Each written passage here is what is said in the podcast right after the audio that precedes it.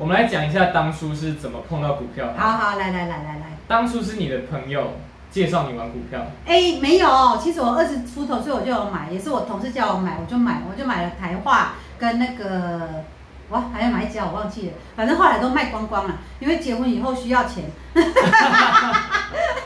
知道养小孩那么贵，所以哎，在看书的这些朋友，真的对你爸爸妈妈哈孝顺一点点。然后后来卖掉了以后，又隔了十一二十年以后才又碰到股票，在王者小小五小六，对，然后那朋友就教我说啊，梅子你要把钱投资在股市啊。我说好啊好啊，那要怎么弄？去银行开证券户。但是你知道吗？我们当年我年轻的时候买股票是打电话给那个证券行的小姐说，哎、我要买当什时还么？没电子化，对，后来妈妈嘞，现在是用手机耶，直接下单，我怎么可能会？然后我就带着我儿子，我就想说啊，我要银行开户啊，我要带着他一起说啊，就就带着王子一起去。对，结果他都搞不懂，我全部搞得懂。对呀、不啊那是个因为那个手机下单 app 其实还不算那么平易近人、啊，很难因呢。为按钮很多啊。对呀、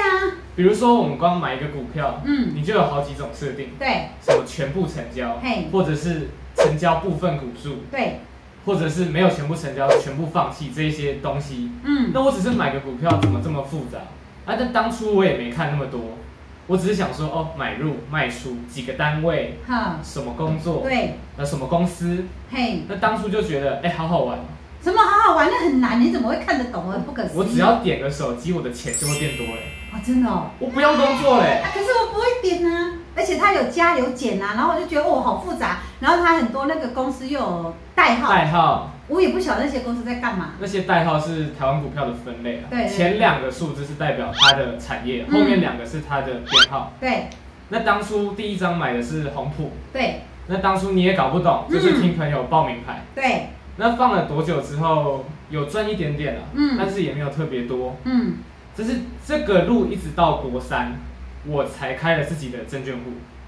因为当初也是会考完，考完高中，那我就想说，哦，我帮你买这么多股票，买了这么久，我也想要有自己的。嗯但是现在市面上很多人会觉得，哦，没有二十岁不能开户，其实可以，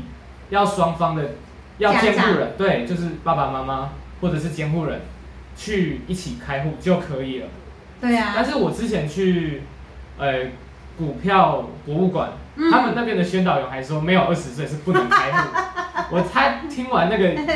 他的导览后，我还去问他，我还去跟他说，我未满二十，可是我已经开好几年了。 就其实他也不知道，他只是去背对啊，对啊，背那些对啊文稿，但其实未满二十岁是可以的。